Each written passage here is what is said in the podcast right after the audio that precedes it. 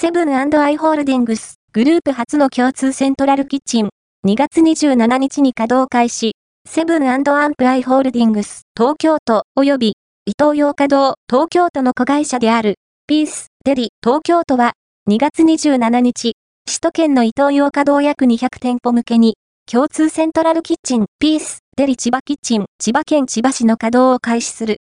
この取り組みは、グループ食品戦略の一環であり、新たなグループシナジー3.0の具体的施策として位置づけられている。